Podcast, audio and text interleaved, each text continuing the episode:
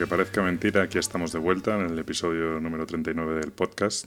Eh, siempre con retraso, decimos que es un programa quincenal, pero no hemos cumplido los 15 días, yo creo que jamás. Pero bueno, esperamos que al menos el contenido de este programa os resulte entretenido y que os haga pasar un, rato agradable. Y nada, no me enrollo más, eh, sin más, comenzamos con el episodio.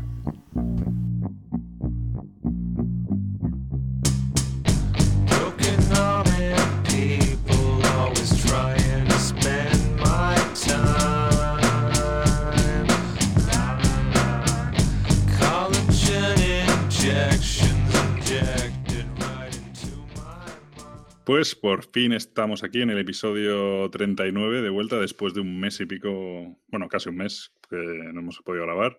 Entre unas cosas y otras no, no ha habido, bueno, tampoco habíamos jugado tanto y tal. Y nada, estoy como siempre con Gabriel, mi pelchef. Muy buenas.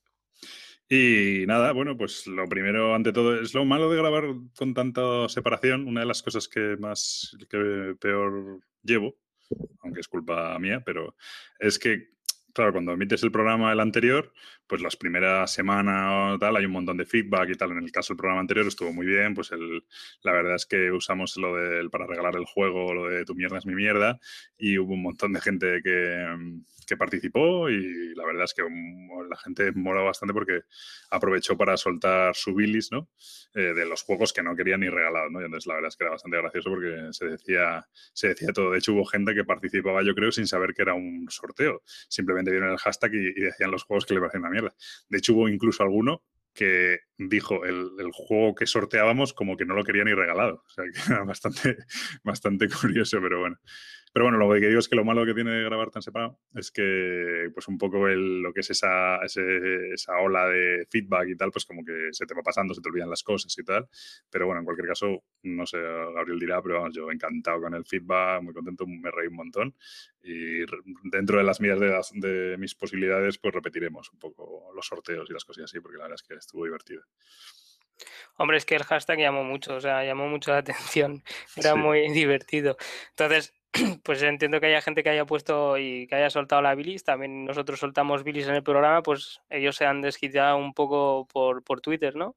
Ha sido, ha sido muy gracioso ver todos los comentarios de los juegos que, que no quiere la gente ni regalado. Ha habido alguno muy. Sí, sobre todo pasa.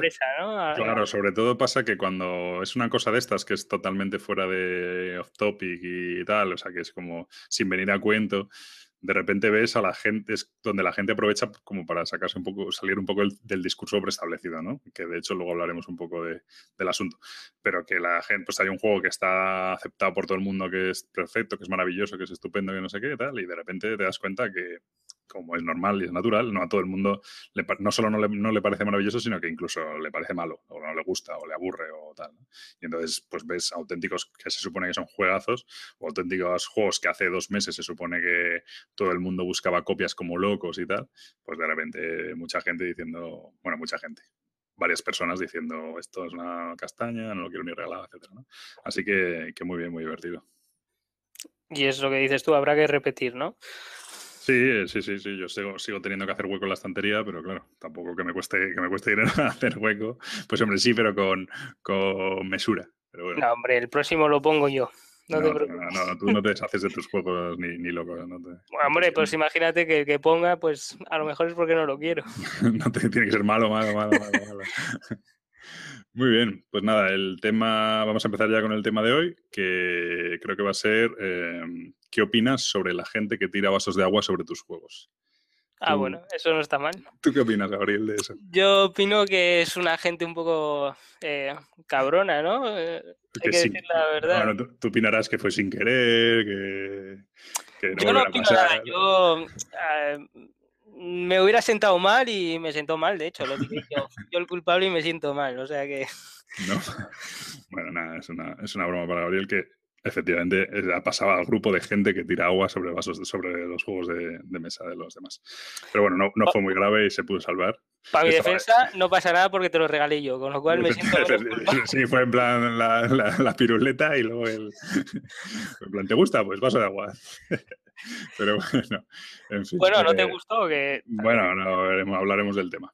Eh, Ya, no, no, es una broma. El tema de hoy es un poco. Ahora que han pasado. Tú, lo haces para qué? Para, para pillarme así desprevenido en todos los programas con algo, ¿no? Sí, no está mal, hombre. sí me sorprende. Te, te- te dije que no me importaba, ¿qué tal? Pero tienes que pagar un poco el asunto, no pasa nada. Bueno, a lo que iba, que el tema de hoy, al final, han pasado ahora unos cuatro meses o así de, ese, ¿no? Tres, tres, cuatro meses. Y un poco hablando con Gabriel, pues sobre cosas que podíamos hablar, eh, me dijo él al hilo de un comentario que había hecho yo en Twitter. eh, el tema yo lo titularía un poco la, las compras impulsivas, ¿no? A veces las compras impulsivas que hacemos de, de juegos, bueno, en este caso de juegos, valdría para casi cualquier cosa, pero en este caso mm, me refiero a aplicar los juegos, ¿no? Y es que mm, a mí me ha pasado que de todo lo que compré en Essen, que compré, pues no sé, seis, siete juegos diferentes, pues realmente, mm, no sé, ahora mismo, excepto el de Colonies o algo así, no solo es que, es que no, no es que no me hayan gustado los juegos que he comprado, es que ni siquiera, o sea, he leído las reglas tal, no sé qué, y ni siquiera me han dado ganas de probarlos, de hacer el esfuerzo de, de probarlos. No, no tienen mala pinta, pero, pero no, no, no tengo la sensación de que me vayan a, a aportar nada especialmente nuevo, ni tal, ni, ni que me merezca la pena hacer el esfuerzo de, de aprenderlos. Vaya por delante que evidentemente yo compré juegos que no eran un poco el, el- trending ¿no? de, de, de Essen. Es decir, si compras un Great Western Trail o un Terraforming Mars, no tienes que hacer ningún esfuerzo para prepararte porque está todo el mundo jugando y tal, y, y- vas a poder jugarlo sin problema, ¿no?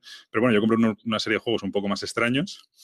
Me he la- me leí las reglas y enseguida tal, y luego, pues con el tiempo, estoy más cerca de venderlos sin probar que de probarlos, ¿no? Es un poco esa sensación de que a veces las compras, bueno, no a veces, las compras impulsivas son las peores compras que puedes hacer porque, no, no, no- sí, no digo que te arrepientas porque no es esa la sensación, pero vamos, que no, no les vas a dar uso, ¿no? Bueno, pero las compras que hiciste de Essen tampoco fueron tan impulsivas. O sea, supongo que habrá algunas que sí lo fueron por, por las razones que fueran, ¿no?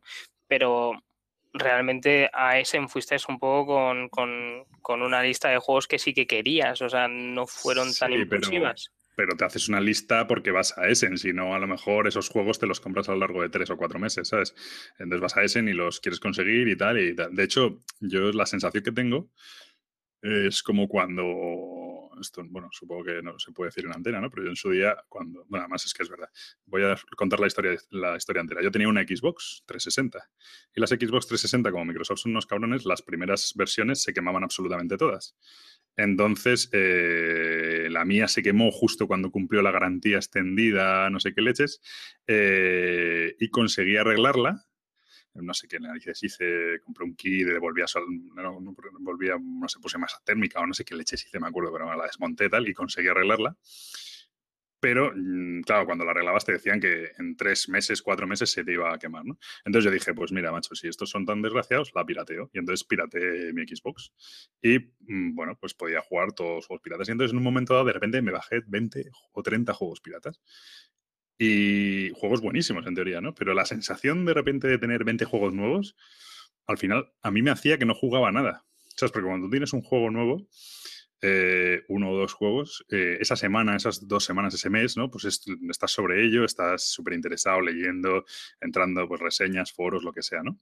Pero eh, cuando de repente te juntas con 20, 30 juegos, no, como que no te centras en, o sea, no, no les das la importancia que tienen, ¿no? Y al final es como que, que te cansas, ¿no? Yo esa sensación que tenía con los juegos, con los juegos piratas en su momento, pues la tengo cuando compro eso, cuatro, cinco, seis juegos de golpe, que realmente no, no, no disfruto de ellos. Son compras que tal y realmente pasas a otra cosa, ¿no? Bueno, en tu caso no fueron compras, porque lo has dicho abiertamente, ¿no? Pero no es, es verdad que llega un momento que compras por comprar, que dices tú, pues este juego a lo mejor en un momento determinado sí que me va a apetecer probarlo y, y lo compras así un poco, pues de manera impulsiva, pero no te garantiza que, que esa compra impulsiva mm, vaya a seguir bien. De hecho, yo creo que el año pasado tuviste peores compras que, que este. Mm, bueno, no lo sé. Es que de, de verdad este año, si me quedo con uno en la, en la cabeza, alucina, son las, la- el pack gordo que compré de, de Doomtown, que es un juego que ya tenía. Simplemente compré más expansiones y más tal. Pero de los juegos que he comprado, eh, el Incorporated no lo he probado. El eh, Exiled, no lo he probado. excepto el de Colonies, que sí. Eh, luego el. ¿Cómo se llama este? El que, era el que es del oeste. Ah, Sabes que lo tienes tú también. El del oeste de cartas así. Ah, el Grimslinger. El Grimslinger, tampoco lo he probado. Bueno, miento, todos estos no es que no los haya probado, es que me he montado una partida en solitario para ver cómo se jugaba y tal, no sé qué. Vale, muy bien, muy bonito. Muevo carta, tiro tal, no sé qué. Vale, ya lo jugaré. Y ahí están muertos de risa. El año pasado no sé si alguno más, yo creo que sí, que sí cuajo. No sé. Eh, sobre todo es eso, esa sensación de, alguien dirá, no, son juegos malos. Pues no creo que sean juegos malos. No, es eso, es más la sensación de, he comprado muchos juegos que realmente tampoco son lo mejor. Eh, he llegado de Essen y de repente pues han salido otra serie de juegos que sí que realmente son grandes juegos y grandes juegos en los que realmente estoy interesado, pues el Arhammer de cartas, eh, bueno, pues una serie de juegos, ¿no? Y, y eso me ha hecho decir, ¿qué narices hago yo comprándome en ese unos juegos, cargando con ellos tal, cuando realmente no, no... Si no fuera porque voy a Essen, no los compraría, ¿sabes? Pero eso no te pasa fuera de Essen, de todas maneras, de ir y comprar impulsivamente porque has visto, yo qué sé, ya sean buenas críticas o porque el juego te llame la atención. No, no te ha pasado fuera de Essen. En Essen es más normal porque vas a una feria, ¿no? Entonces allí, pues te, te tienes que comprar, no por obligación, pero sí que Mm, porque encuentras un montón de cosas que te llaman la atención. Entonces es un poco diferente.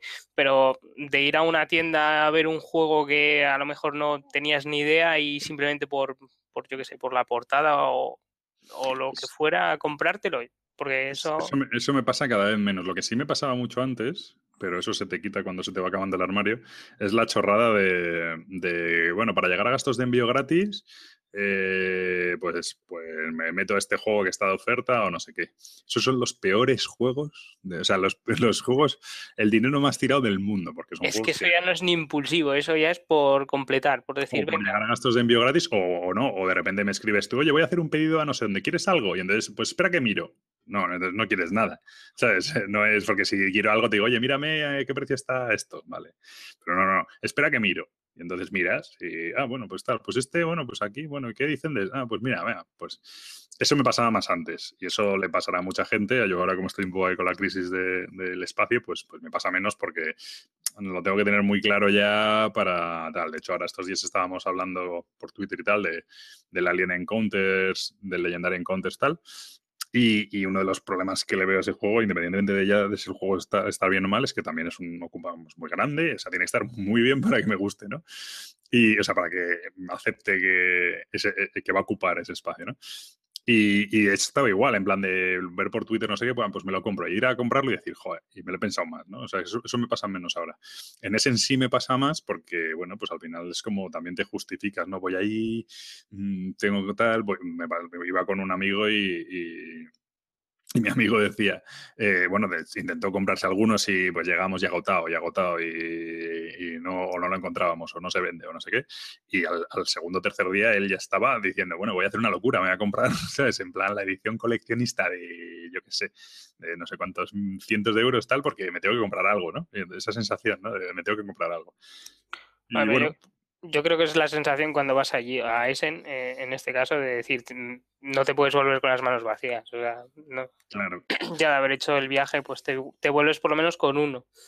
Yo este año también es cierto que, no es que haya arriesgado más, pero bueno, sí, arriesgado más en el sentido de, de no, no iba por la labor de comprarme ninguno de, por ejemplo, pues el Inis te lo has comprado tú, el Terraforming Mars te lo has comprado tú, el Greenwich te lo ha comprado todo Dios, el, eh, yo qué sé, el Adrenaline, lo probé y me parece una castaña. Eh, no sé, o sea, la lista de juegos como más que más llamó la atención, pues dije, no tiene, ahí creo que fue consentido. O sea, mi, plan tuvo sentido al principio, que era, no me voy a comprar los juegos que se compran toda la gente que hay a mi alrededor, porque para qué me lo voy a comprar yo y llevarlo desde Essence y ya lo hace otro, ¿no? Lo que pasa es que el plan se jodió cuando empecé a comprarme otros juegos que no se compraba nadie, quizá porque eran peores, ¿no? Eh, peores o, que pasaron desapercibidos en su momento. Bueno, no lo sé. El, caso es que mm, a lo mejor el juego no está mal, pero no, no, no me no me. O sea, el, problema que tengo es si es más, eso es lo que quiero decir, no es que compres juegos malos porque sean impulsivos, sino es más la sensación de como he comprado tanto y tal, no sé qué, mm, no tengo. Mm, me he abrumado un poco y, estoy en otra cosa, ¿sabes? Eh, es un poco eso. No sé, a ti no sé, no sé si te ha pasado. Yo que tú es que eres como eres un colgado, no te pasan las cosas. Pero... ¿Cómo que soy un colgado? porque soy un no, porque juegas a todo y tal, y ya los habrás probado todos los de Essen y todos están encantados y ya está. A ver, eh, bueno, menos el laberinto. a mí me gustó, vamos a ver. Qué malo. No, sí, por eso digo que eres un colgado. Joder, qué malo. No, lo, que sí he visto mucho y, me llamó mucho la atención es eh, gente que fue, bueno, que fue con nosotros a Essen, por ejemplo, y comprase juegos y a que a las dos semanas de volver de Essen venderlo, sin probarlo eh, muchas de las veces, sin llegar a desprecintarlo siquiera. Por ejemplo, recuerdo el Papa Paulo, o sea, mm la gente hablando del Papa Paulo, oh, sí, sí, me lo he comprado, no sé qué, no sé cuánto, porque es la edición de uh, Games que lleva a la portada esa alternativa y a las dos semanas verlo por, por hilos de venta de no, no lo he jugado y tampoco me llama la atención, dicen que es muy sencillo, que no sé qué. O el Red Roll, el Railroad Revolution, me parece que se quedó sold out allí también, de What's Your Game, lo mismo, a las dos semanas ver un montón de ellos porque estaba según la gente es un juego muy sencillo que no sé qué. Bueno, porque ahí, ahí, también hay una cosa que es que, claro, cuando estás allí a veces haces apuestas. Bueno, muchas veces haces apuestas, en el fondo son casi todas apuestas. Me, me, voy a comprar este porque tal. Y si te sale bien, pues estupendo. Entonces luego llegas a España y habla alguien en un podcast, en un blog o no sé qué, y dices, uy, uy, uy, uy, o empiezas a leer críticas a la BGG, ¿no? Porque muchas veces son juegos casi desconocidos. No desconocidos, desconocidos en el sentido de que no, todavía no hay, no hay reseñas y tal. Y de repente lo que ves no te gusta y ahí haces otra apuesta. Dices, me lo, cuanto antes me lo quite encima, más fácil salida le, le puedo dar, ¿no? Yo es, cierto que, es cierto que los juegos que yo he comprado al ser rarillos, la verdad es que no los he visto en las tiendas, o sea que si los quiero vender ahora no, no creo que tenga mayor problema. Pero, pero bueno, yo qué mm. sé, es que haces una apuesta, pero es que no es una apuesta, es que porque todo el mundo se lo ha comprado, tú vas y te lo compras. O sea, la mayoría de la gente es eso, ve que sold out, pues dicen, lo necesito, lo quiero, entonces empiezas a buscarlo de, cualquier forma. Y eso es realmente compulsivo, ¿no? O sea, te da igual que el juego esté bien o esté mal, como has visto que está sold out, pues piensas que es una buena compra. Yo no lo veo, excepto quizá este año, pensándolo un poco, el Inis eh, se ha retrasado un poco más pero me refiero a el, comprarlo porque se soldado, ¿no? El, el, el, Inis es el que se ha retrasado, está un poco más jodido. Mm, y luego, pero también el Inis es un juego especial, no creo que diga lo tiene que comprar todo el mundo, es un juego... No, de hecho en la feria no, no, no, tuvo especialmente repercusión. Efectivamente. Y luego es que es eso, el Terraforming Mars es el otro que tal, pero ya, ya, ya había copias, ¿no? O no, todavía no hay copias de ese juego, no sé. Eh, eh, creo que sí, hay alguna me parece. Y va a salir en español también. Luego, encima, este año también ha pasado mucho eso, que los grandes juegos se han anunciado que van a salir en español y en un intervalo a lo mejor de seis meses después. Mm, y bueno, pues tampoco es una cosa que tal. Bueno, no lo sé. Eh, es cierto que, claro, cuando juegues al Grey Western Tale de ediciones más que Oca, pues resulta que ya está pasado de moda y ya hay otro juego exactamente igual de hacer puntos de millones de maneras diferentes eh, que lo está petando más. Pues bueno, pues que en vez de mover vacas será de mover carros de carbón, ¿sabes? Pero, pero bueno. Ya, no sé, o sea, en, cierta manera entiendo la gente que hace esas compras y yo la verdad es que a mí me da igual porque lo que suelo comprar lo, lo compro bastante meditado y si no lo he comprado meditado es porque me llama mucho la atención. Y incluso el Labyrinth, fíjate, no, no, no le doy salida, ¿no? Porque pues eso lo que, demuestra, ¿eh? lo, que, demuestra, eh, está bien que a ti no te disguste, ¿no? Eso está bien, joder. Eh, Debo ser de los pocos, pero me gusta, me gusta. Eso lo que, el otro día vi una foto ahí, unos que en Twitter, no sé qué hacían, que se le habían pasado muy bien Labyrinth, eran, eran de otro país. pero bueno. Em, no, eso lo que también hay una. O sea, no, no, no me vales de referencia porque tú no vendes juegos por norma general, ¿vale? No, no es que no seas el típico que hay gente que es que parece un bazar turco, ¿vale? Que vende, compra, vende, compra, vende, compra. No es que no seas eso, ¿vale? Yo tampoco soy así, pero yo sí de vez en cuando me da la racha y oye, 6, 7, 8 juegos los pongo a la venta cada 3, 4 meses. Tú eso no lo haces nunca, entonces no. Está claro que cuando tú compras algo te lo vas a quedar yo creo que llegará el día en que de repente decías vender juegos y ese día habrá que estar cerca, pero, pero no. Pero no Qué cabrón. Pero no, no, es, no, no, es. Cuando tú compras, no estás pensando. Hay gente que compra y dice, a ver, si no me gusta, le doy boleto. O si me lo compro y no sé que luego no esté en España. Y si veo las críticas tal, pues lo, lo vendo. Al fin y al cabo, tú te compras en ese en un juego de 50 euros y si tienes un poco de suerte y no llega a España con las tiendas patrocinadas, que este año ha pasado bastante con las tiendas de las tiendas que van a Essen y tal, eh, por muy mal que se te dé, lo vas a poder vender por el mismo precio. Si tienes mala suerte, pues justo anuncian una edición de Beer que sale en dos semanas y no sé qué, y hay juegos por todos lados, entonces sí, ahí pues vas a, vas a perder 20 euros sobre 50, pues sí, pero si no, es que básicamente lo vas a vender igual. Entonces hay mucha gente que hace, que hace eso. Una de las ventajas que tiene este hobby los juegos de mesa es que, bueno, es una de las autojustificaciones que nos hacemos, es que si te lo planteas bien, mm, con el compro-vendo, compro-vendo, no, no, no es tan caro, ¿no? Al final, si tú vas comprando y vendiendo... Bueno, pues depende. Eso, eso es, verdad que pasa mucho aquí y, sin embargo, ya has visto que el mercado de segunda mano en otros países no, no vuela tan alto, o sea, no, se vende tanto. Eh, aquí la verdad es que los precios de segunda mano son bastante altos. Eh, sí, sí. A ver, yo también te digo, en el fondo, yo cuando he comprado juegos de segunda mano tal.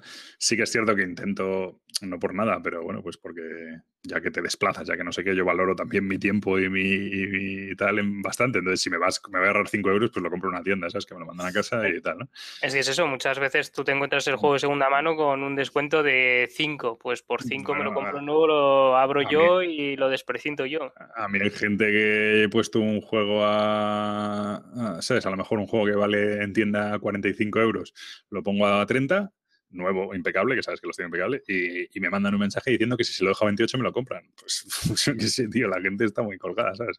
Pues yo no sé, ¿sabes? Que yo solo por no, por no tener que llevar cambio de los 28 euros ni de coña, ¿sabes? Que, es que no, en fin. Pero bueno, eso que hay gente que, que que se maneja en eso muy bien. Yo creo que lo disfruta, de hecho. De hecho, conozco algún caso que es que considero que lo disfruta, en plan el eurillo, el no sé qué, el, vendo, mm.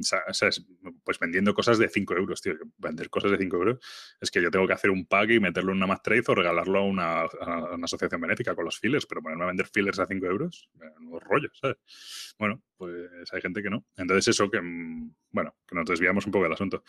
No lo sé, yo, yo sí tengo, vamos, mm, de hecho es que en los últimos dos años las peores compras que he hecho con diferencia son las de Essen, en general. O sea, no, mm, fuera de Essen, no, y hablo de Essen no porque tenga fijación con, con Essen, sino porque es un poco el evento al que voy y tal, ¿no? Pero fuera de... Podría ser aplicable un poco a a cuando salen las novedades de la Gen Con y de repente empiezan a llegar. Me pasó con el. ¿Cómo se llama? El de Pathfinder de cartas. Que no es que estuviera mal, pero ese sí que me lo compré por un impulso de la leche, que salió en la Gen Con, no sé qué, llegaron unas copias a una tienda española, no sé qué, y lo compré como muy a ciegas. Luego lo jugué, no me entusiasmó, pero bueno, vale. Pero bueno, que es cuando hay un evento de estos y de repente empieza a hablarse de juegos y tal, y te los compras como muy a lo loco. Pues es cuando yo noto, noto esta sensación de decir, pues me lo he comprado, me han llegado, me he leído todas las reglas, he jugado, si cuadra o no, juego alguna parte, pues eso, al final, pues el Colonies, pues me moló no sé qué, cuadro tal, y he jugado ya tres o cuatro partidas y genial, ¿no? Pero el resto... Yo creo que en cuanto al juego, ya, o sea, hablando de ferias un poco fuera de, Europa, en cuanto hace un poco de eco en las Gen Con, es un juego que intentas conseguir y es un poco una compra impulsiva porque muchas veces no sabes cómo va, hay muy poca información y, y, aún así todo te lo compras. En la mitad de mm. las veces sale bien porque los juegos que tienen repercusión en las Gen Con nos suele gustar, o sea, suele ser más de, de, nuestro estilo de juegos y a nosotros, bueno, eso la verdad es que nos salva. Por ejemplo, si, los, si nos compramos los juegos que hacen eco en Essen, pues a lo mejor nosotros no los, no los íbamos a disfrutar tanto. Y seguramente que hay mucha gente que los compra así porque saben que es el tipo de juego más más adaptado a su estilo de juego. Y eso son compras completamente impulsivas. Es decir, este año cualquiera que le dijera ese Great Western Trail se lo compra de, de, calle sin saber de qué va ni saber nada, simplemente porque sabe que ha sido un poco eh, la repercusión de la feria, ¿no? O sea, y no busca otra cosa. Claro, pero al final, y yo no he probado el Great Western Trail, ni he probado el First Class, ni tal, ¿no? Pero, pero al final, yo cuando leo y escucho el asunto, sobre todo cuando ha pasado el tiempo, bueno, no es que te dé la sensación, es que está clarísimo que son juegos que dices, vale, este juego pues está muy bien, está perfecto, tal, muy divertido, tal, pero lo pones en su género, lo pones en su, en su estilo, en su lista, y no es, por supuesto que no es el mejor. Y no, solo no es el mejor, sino que a lo mejor no está ni entre los 8 o 10 mejores, ¿no? De, ese, estilo. Y, tú realmente de, la lista del top 10 de ese estilo tienes uno o dos. ¿Y por qué antes que comprarte este que, estaría en el 15, no lo piensas un poco, ¿no? Y dices, ¿por qué no me voy a este juego que es de 2012 y que está más que testeado, más que probado, que además tiene una expansión si lo quiero, y no sé qué? Y, voy a por ello. De hecho, ahora, uno de los juegos que vamos a hablar, mm, voy a andar un poco en eso porque realmente, no, porque como es la novedad, eh, que además el problema que le veo es que se junta, es la novedad con, con, son muchas novedades, ¿no? Porque a lo mejor si lo compras como es la novedad, pero es, lo compras solo y no sé qué, pues oye, estupendo, pero no es que además compras 5 o 6 en ese estado, ¿no? Y luego cuando los lees te das cuenta de que tampoco es que hayas descubierto la pólvora, ¿sabes? No es que hayas descubierto un yo qué sé, un Pandemic Legacy que cambia totalmente algo, ¿sabes? O una cosa así, ¿no? Pues que te puede gustar o no, pero es algo nuevo, ¿no? Un Times Stories, que vamos a hablar ahora del Times Stories, por lo menos es algo diferente. Mm, pero no, pues realmente has comprado un juego que está muy bien, pero que realmente te faltan cuatro o cinco partidas para valorar si es mejor que un, yo qué sé, que un agrícola o que un lo que sea, ¿no? Bueno, pues es un poco, un poco eso. Pero bueno, si no, no sé, tú es que como no haces compras impulsivas, bueno, son todas impulsivas, pero todo te gusta. A ver, si hago compras impulsivas, hago muchas, y, pero las hago por, por Kickstarter. La, verdad es que es mi debilidad, o sea, muchas veces no sabes, o sea, ves vídeos, comentarios, etcétera, pero realmente no sabes si el juego va a ser bueno o no, y ahí te la juegas y es verdad que yo ahí compro impulsivamente. Ahí el Kickstarter efectivamente es otro campo de hay gente, yo es que últimamente me controlo más, hoy justo lo comentaba, que digo, bueno, pues mira, me apetece comprarme el Thunderstone nuevo tal, y de repente veo que tarda un año en llegar, tío.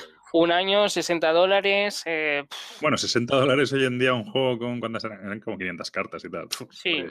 tampoco.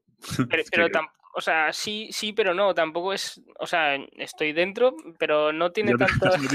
sí, pero tampoco tiene tanto aliciente, es decir, estoy dentro y miraré la evolución de la campaña y pues seguramente que me quede... Salte en directo, venga, borrate, en directo, borrate la campaña.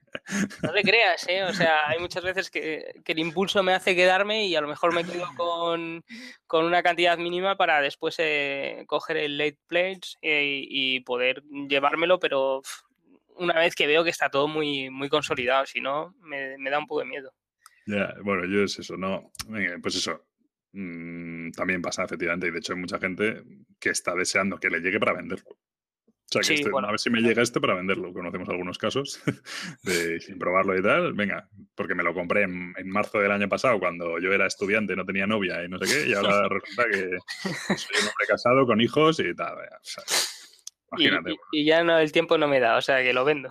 Claro, es que. Pero pruébalo antes, no, no, lo vendo, ¿para qué? No, es que me he comprado el, juego guarro ese de las, el alemán, es el que sale en tías manga casi en pelotas, ¿no? Una tal, porque claro, yo era, tenía 18 años, era un salidillo tal, no sé qué, y ahora, claro, me llega dos años después, tengo novia, es muy seria, tal, como vea esto, me echa de casa.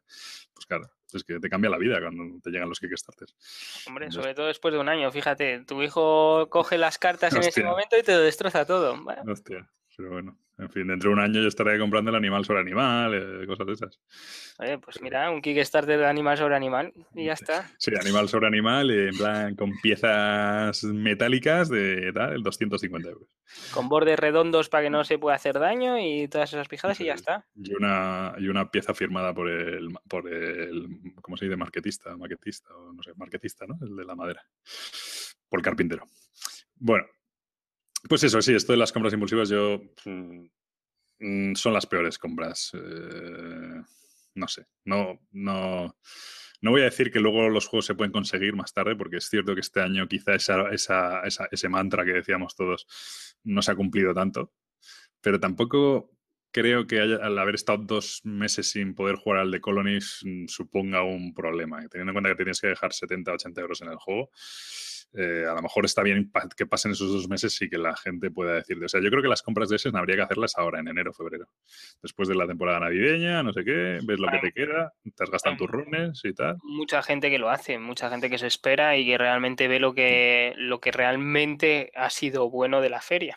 Sí, incluso que hayas podido, probar de otro pardillo que se haya comprado todo, tal.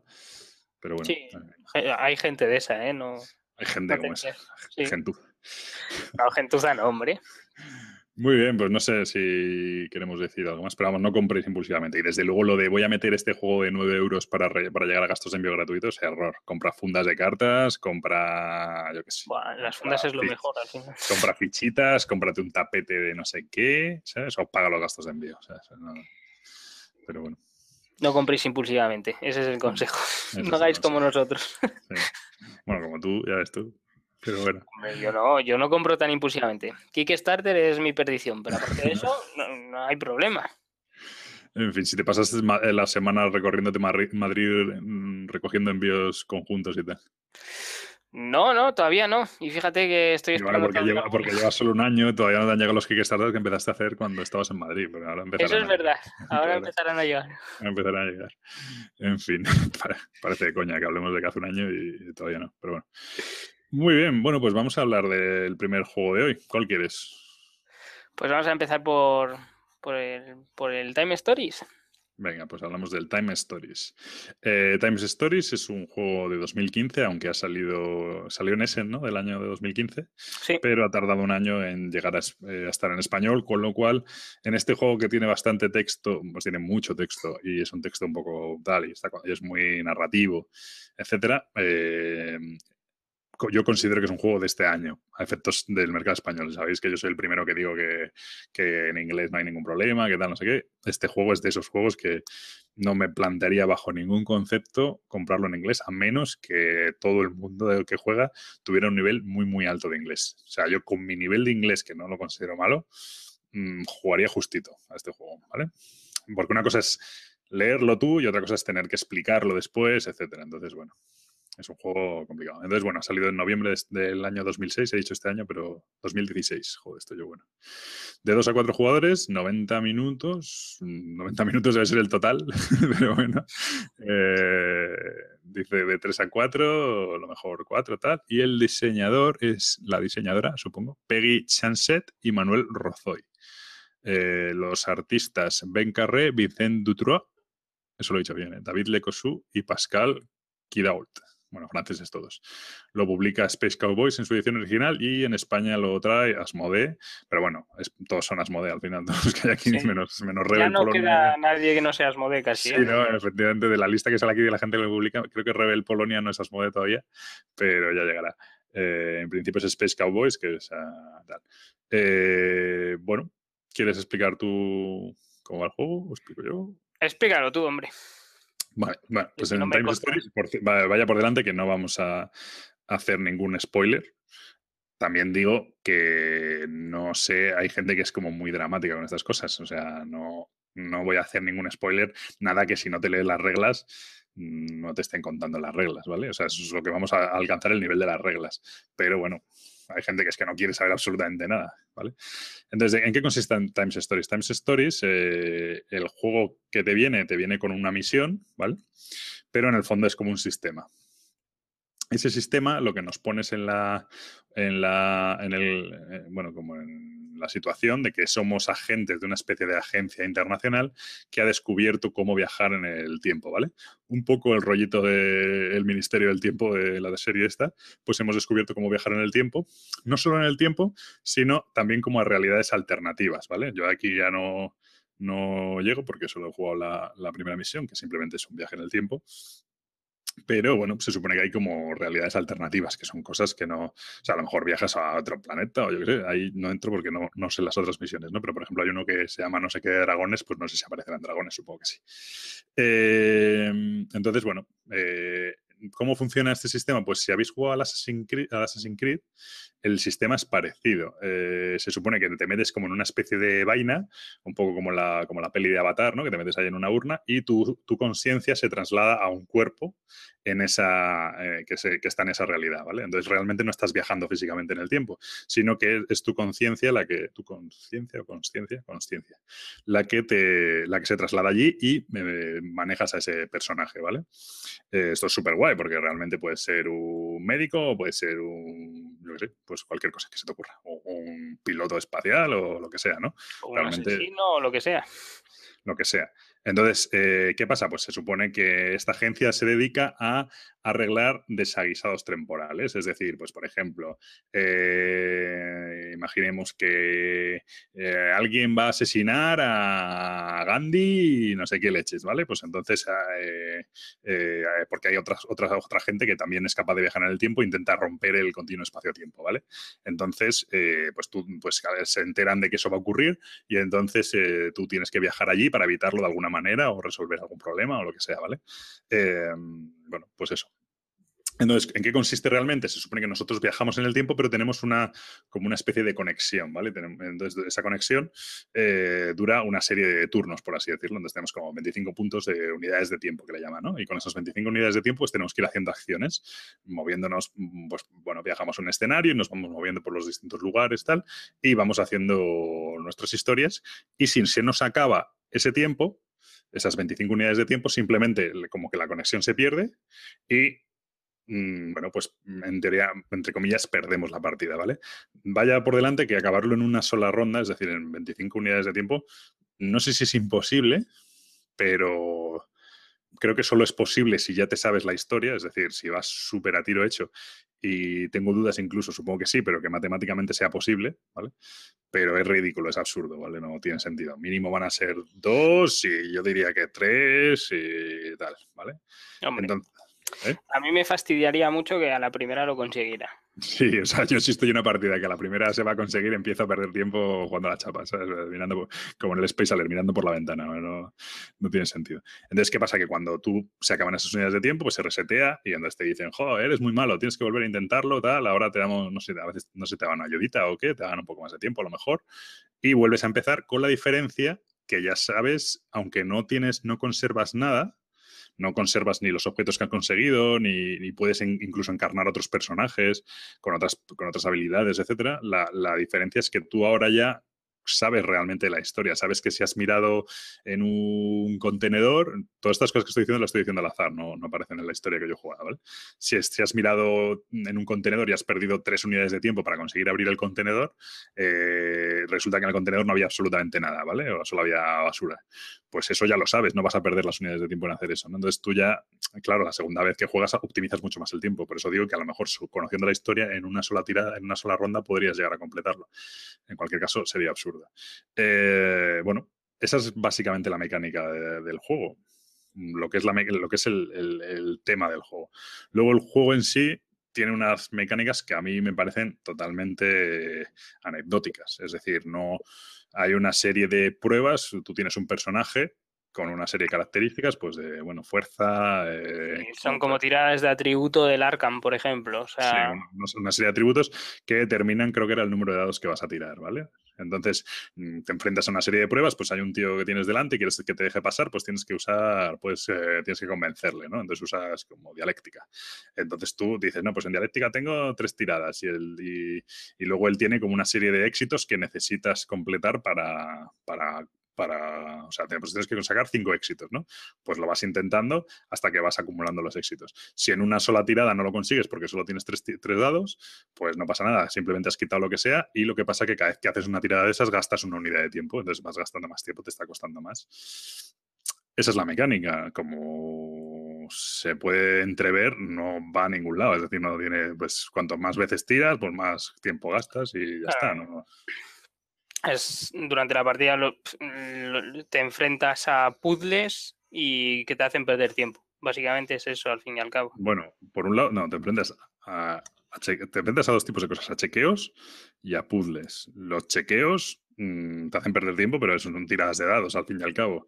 Eh, si hay más gente, pues es más fácil porque tira más gente los dados y si hay menos gente, pues es más difícil y tardas más tiempo, pero, pero realmente no, no, no supone un reto intelectual, son, son chequeos, no tiene mucho misterio. Sí que hay puzzles, que es una cosa que ahora comentaremos, que sí que son de pensar, o sea, un poco como el Sherlock Holmes Detective Asesor. Mm, que ahí ya no es una cuestión de tiempo. De hecho, tú puedes estar pensando horas que no, no afecta al juego. Mientras no hagas acciones, no, no, no afecta. ¿no?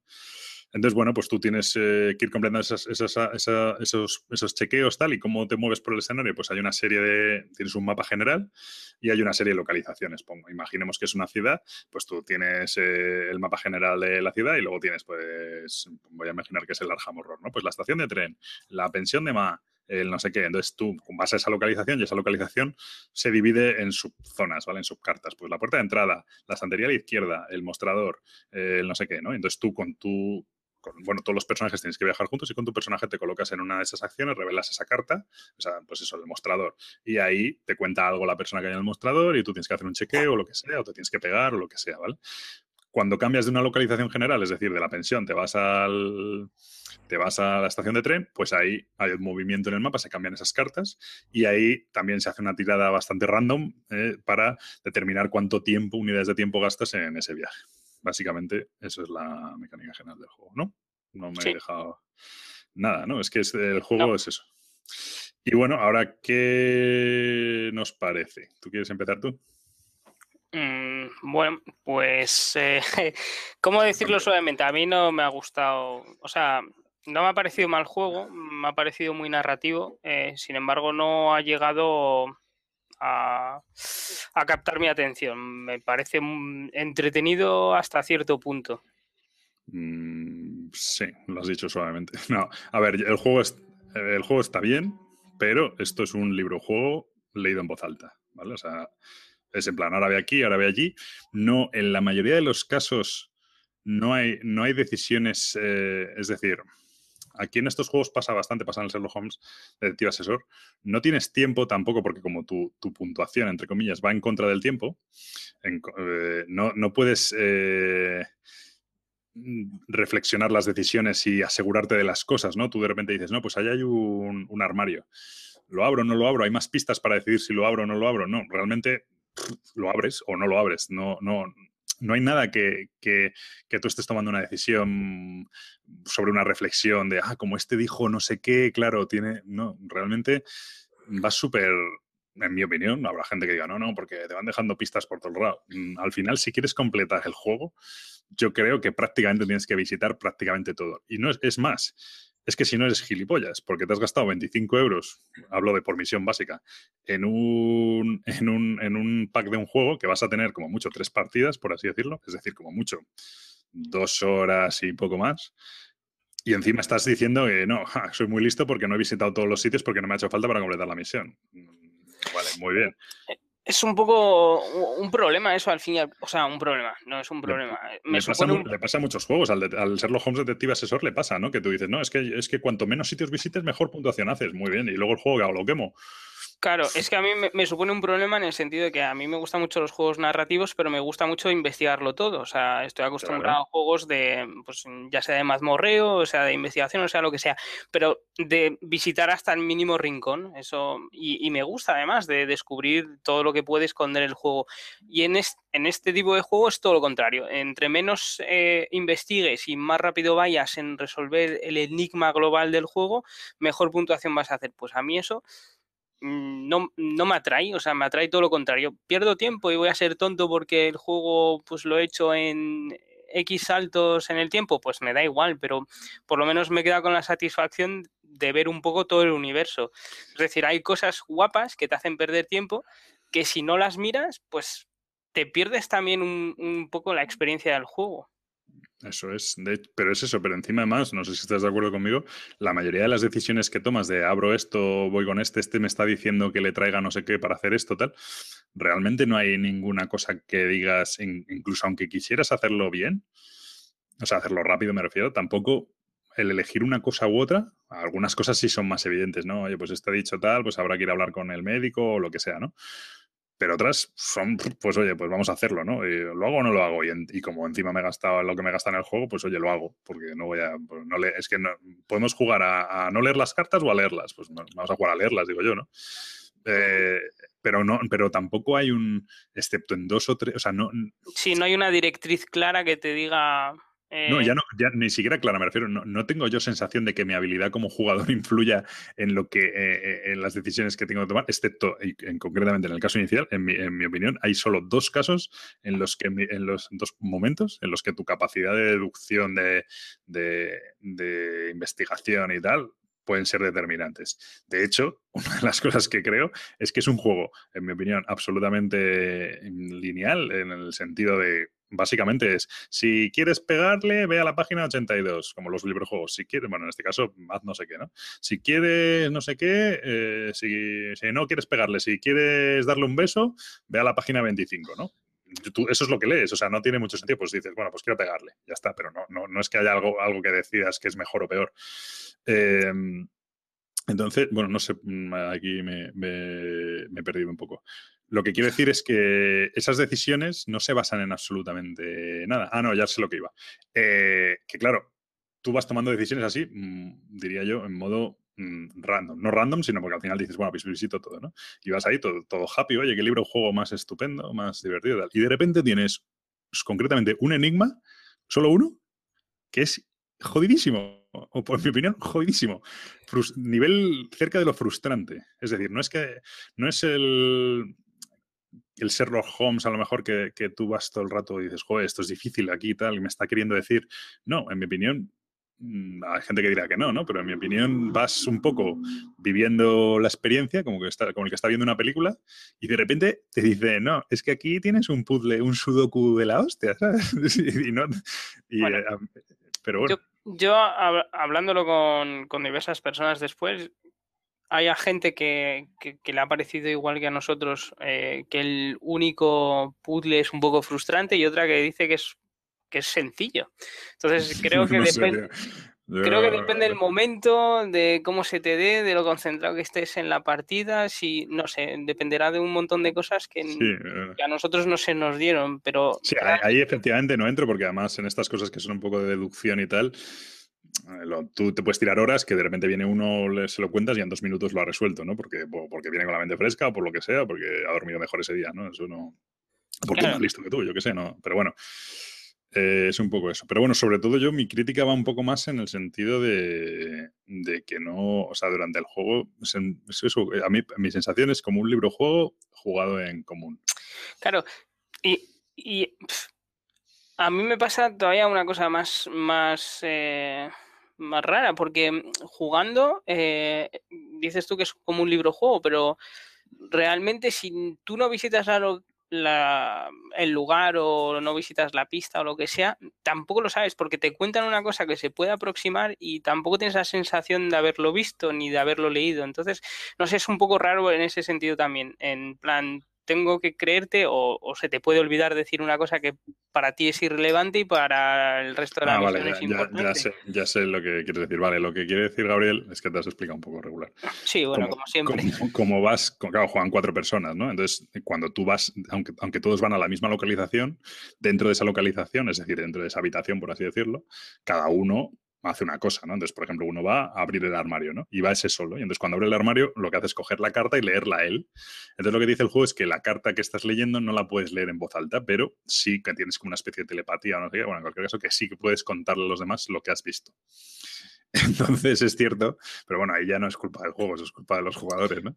Bueno, Eh, pero eso es la experiencia también del juego, quiero Sí, decir. e- es cierto que puede ocurrir que de repente alguien ha visto una cosa que considera irrelevante y que luego resulta que es bastante relevante. Nosotros nos pasó, no me acuerdo con qué, pero algo de, en plan de, bueno, y creo que a- también pasó a gente por ahí, ¿no? Me suena que haber leído esa historia de guardarse una pista tal y, no, ¿sabes? Y no comentarlo, ¿no? Y claro, luego como, no como locos tampoco, ¿no? Pero en plan, ah, coño, lo mismo esto era relevante, ¿sabes? Eh, pero bueno, sí, eso, eso pasa. Sí, que es cierto, pero bueno, ahí, bueno, eso, for- eso incluso en mi opinión le da gracia, fíjate lo que te digo, ¿no? En plan, al final te ríes, ¿no? De, y esto no se te Sí, no, ocurrió no, nada, joder?". c- claro, te ríes, te ríes por la consecuencia del acto, pero no te ríes porque el juego te incita a reírte, sino no, no es gracioso, porque al fin Sí, al cabo, sí, sí, no, efectivamente, te ríes por lo capullos que somos, pero no. claro, Pero bueno, sí. Mm, sí, yo, y además, en este es de estos casos un poco nos pasó con el... Fíjate, me, pasó con el, con el Star Wars Destiny, que hemos ido un poco contracorriente. Y en ese caso, entiendo un poco más el hype que en este. O sea, en este me sorprende, pero soberanamente, y estoy hablando de un juego que tiene un 8,1 en la BGG con 9.000 votos, ¿eh? hablo de él, pero me sorprende soberanamente, soberanamente, soberanamente, eh, no, ya no el hype, sino la, corriente eh, de, de aceptación única de que este juego es un pepinazo. Yo entiendo que haya gente que le pueda gustar, pero en mi Hombre, es un juego muy familiar, entonces hay que cogerlo también por ese extremo. ¿Por qué le puede gustar a la gente? Pero tú has oído a, a gente muy jugona decir que esto es la leche, tío. Por eso. O sea, acabas de decir que he oído a gente no jugona, ¿no? No, muy, muy, muy jugona, muy jugona pero porque también, o sea, también se presta al hecho de que es narrativo. Hay gente que le encantan los juegos narrativos. Sin embargo, para mí este, o sea, es narrativo y es de los que menos me ha gustado a nivel de, narración. O sea, he, no jugado.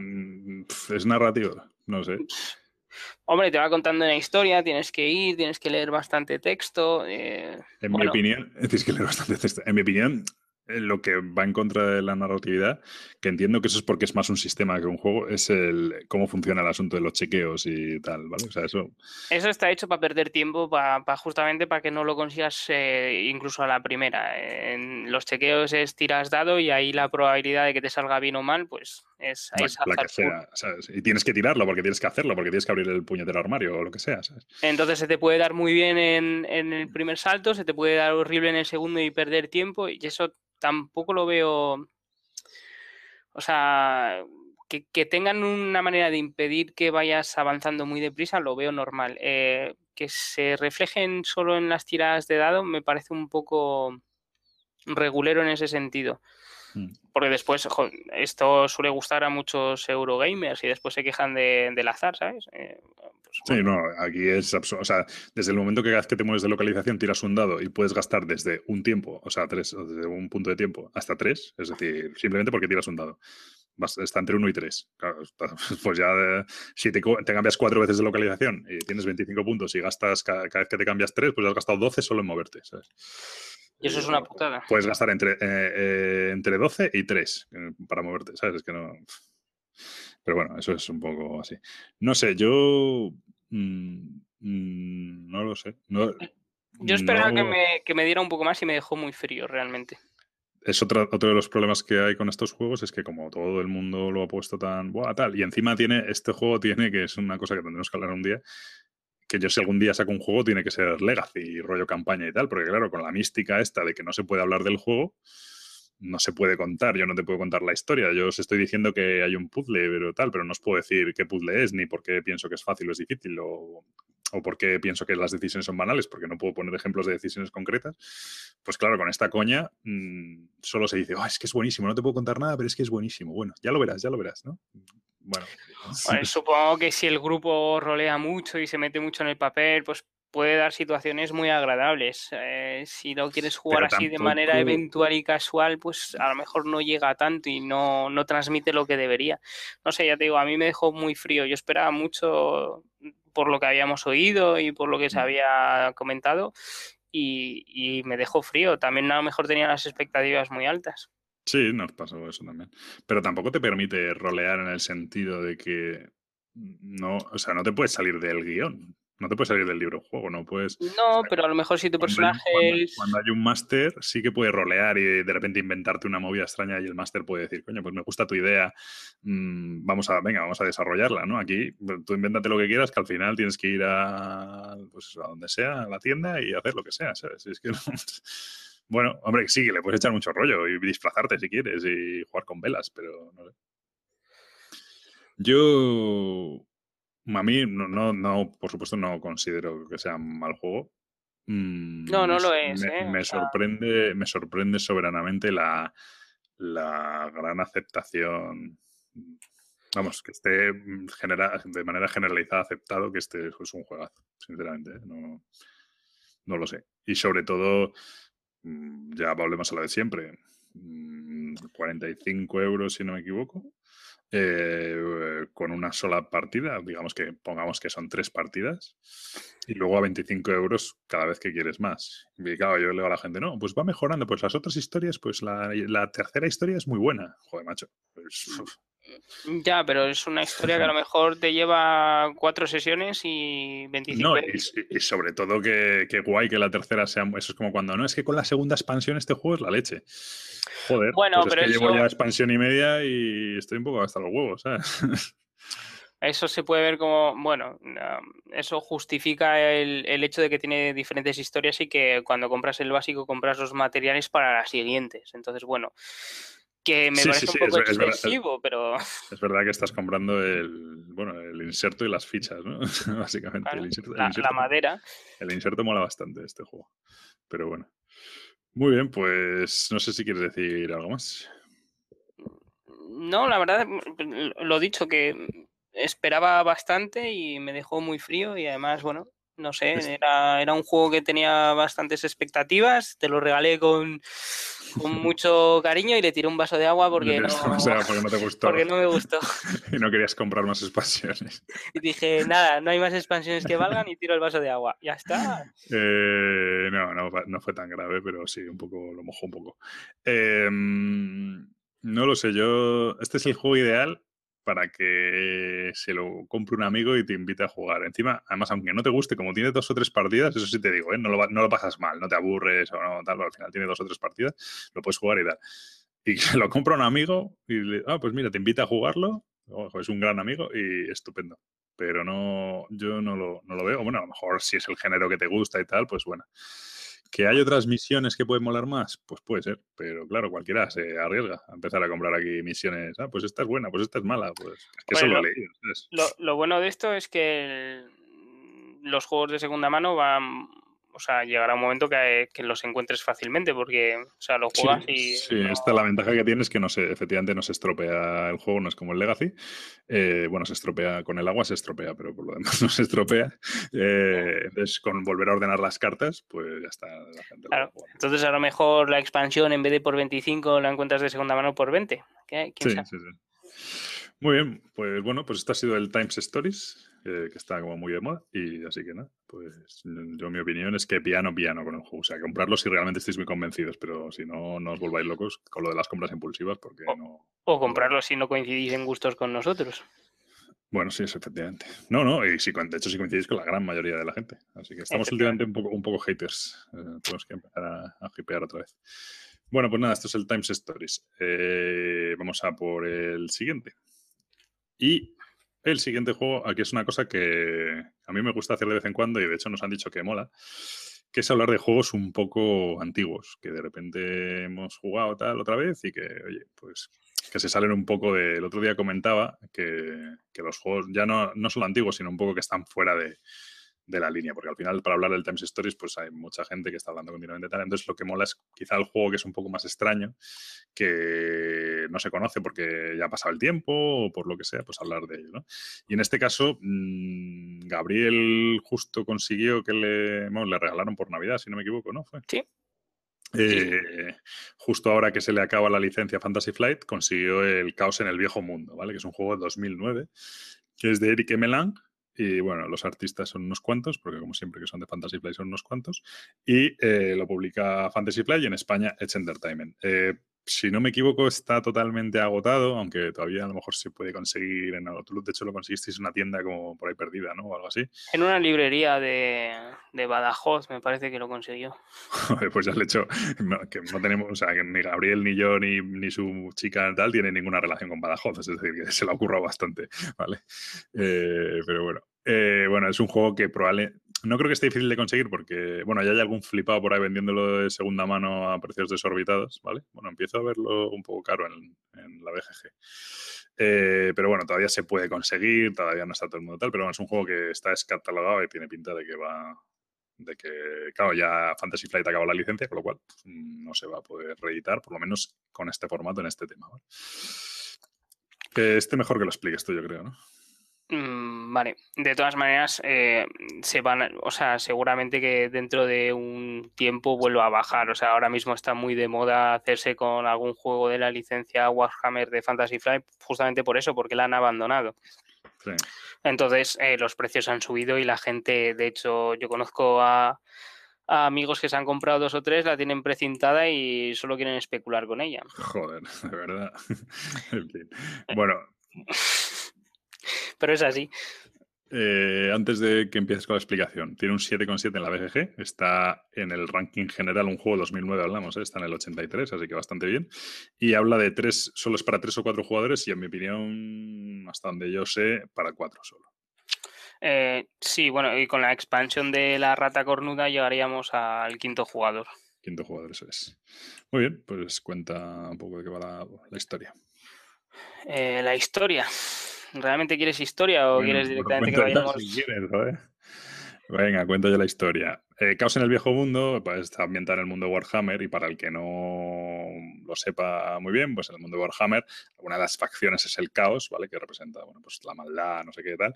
Y dentro del caos, uno de los, los poderes más, evidentemente, poderosos ese, son los dioses, los dioses del caos. Y hay cuatro grandes dioses del caos, ¿vale? Que son Korn, que es el dios de la sangre, Nurgle, que es, bueno, la pronunciación, como comprenderéis, no estoy muy puesto. El, dios de la plaga y la inmundicia, Zench, que es como el de la magia, el engaño y tal. Y luego está Slanes, que es el, príncipe, le llaman el príncipe del placer y el dolor, ¿vale? Que es así un poquillo como en plan enrollito sado, ¿vale? Entonces estos dioses, bueno, pues en este juego se supone que se disputan, mm, están conquistando el, viejo mundo. El viejo mundo. El viejo mundo sea en Warhammer, ¿no? Pues está, sí, claro, caos en el viejo mundo, estoy muy bueno ya. Eh, están conquistando el viejo mundo, que son como las, pues los pueblos, ¿no? De los, sobre todo los humanos, yo creo, porque es Bretonia y el imperio y tal. Están conquistando las regiones y está, bueno, pues cada dios tiene que intentar llevar la perdición, ¿no? Su facción, pues a cabo, pues eso, a extenderla por el tablero lo máximo posible. Entonces es un, bueno, ahí ya entra la explicación, que es un juego de mayorías, y ahí ya sigue Gabriel. Vale, sigo yo. Es un juego de mayorías, eh, sí, pero no solo de mayorías, porque eso es lo que mola. Y eh, bueno, lo primero es eh, un juego bastante asimétrico, porque... Absolutamente asimétrico eh, cada dios va a funcionar de una manera diferente y hay varias condiciones de victoria. Voy a empezar por las condiciones de victoria porque me parecen interesantes eh, más que por el desarrollo del juego. Entonces, para, poder hacerse con la victoria, los dioses o tienen que corromper el viejo mundo llegando a una puntuación de 50 o eh, por clics de su marcador. Cada dios tiene un una especie de rondel que va girando según ciertas condiciones de cada dios. Entonces, el primero que consigue o los 50 puntos o eh, llegar al final de su marcador, eh, de su rondel, gana la partida. Hay otra manera de que la partida llegue a su fin, ¿vale? Que es eh, terminando el mazo de eventos. Sí, básicamente un número de rondas, ¿no? Sí, un número de rondas determinadas y se, miraría la puntuación de los dioses. Entonces, ¿cómo va? Eh, la verdad es que el, juego en sí parece complicado y es bastante sencillo, porque se divide en, varias fases. Eh, está primero la fase del viejo mundo, que es eh, una serie de eventos que van saliendo, que se quedan en mesa, que tienen un efecto cuando se roba la carta y otro efecto al final de, la fase de, todas las fases, ¿no? Eh, después cada dios eh, va a tener una fase de invocación de, sus eh, secuaces. Es una fase de acciones, ¿no? Básicamente. Sí, una fase de acciones en la cual también se pueden poner en cada zona cartas. Las cartas que van a hacer van a, potenciar ciertas habilidades de los dioses o a hacer que el combate sea, o sea, que se puntúe en zonas de maneras diferentes, bueno, van a influir sobre el desarrollo y el transcurso de, esa ronda. Eh, ¿Qué es lo que pasa? Que cada dios tiene un número de acciones limitadas. Eh, tiene, empiezan todos, eh, me parece que en siete, y tienes siete puntos de acción. Esto se parece, bueno, es que el, juego realmente no es que se parezca al Blood Rage, sino que el Blood Rage es una copia de, bueno, una evolución. Una, bueno, una, versión de este juego, efectivamente. Eh, bueno, es del mismo autor, no hay que volverse loco. No es una copia porque es del mismo autor, ¿vale? Esto es como cuando V se saca el mismo juego cinco veces. De hecho, este parece que se va a sacar otra vez el mismo juego con el Racing Sun, ¿no? Tiene pinta de que va de lo mismo. Bueno, sí. La verdad es que se parecen, pero son bastante diferentes. Eh, yo no tengo la misma sensación a la hora de jugarlo. a mí no me, da la, no me da la misma sensación. Pero al final es un juego o sea, y de hecho me he estado mirando, repasando un poquito el Blu-ray y tal para recordar y tal, y a ver, no es igual. Y al ser un juego temático y de tortas y tal, no, no, no es, como no es un Eurogame matemático, no es igual. pero si nos metemos con V. Rosenberg porque hace el mismo juego, bueno, vale, este tío... Ostras, bueno, este cambia bastante y sobre todo por, la fase, bueno, por las eh, dos últimas fases de, la ronda, que es la fase de batalla. Y que en la fase de batalla es eh, tan sencillo como tiras eh, dados para ver el daño que vas a hacer al resto de oponentes en la misma zona que tú. Básicamente cuando acabas, cuando acabas el turno, cuando acabas tus las acciones todo el mundo, pues eh, la gente que haya quedado en una mismo, en un mismo, en una misma zona, eh, pues se ataca y se da de tortas. Efectivamente. Pero no es hasta eliminarse completamente, ¿no? Es solo una ronda de combate, ¿no? Es solo una ronda de combate. Tú tiras tantos dados como te aportan tus unidades en la región y se empieza siempre por las mismas regiones. Eh, el orden de las regiones siempre es el mismo, ¿vale? se empieza siempre. Y es importante.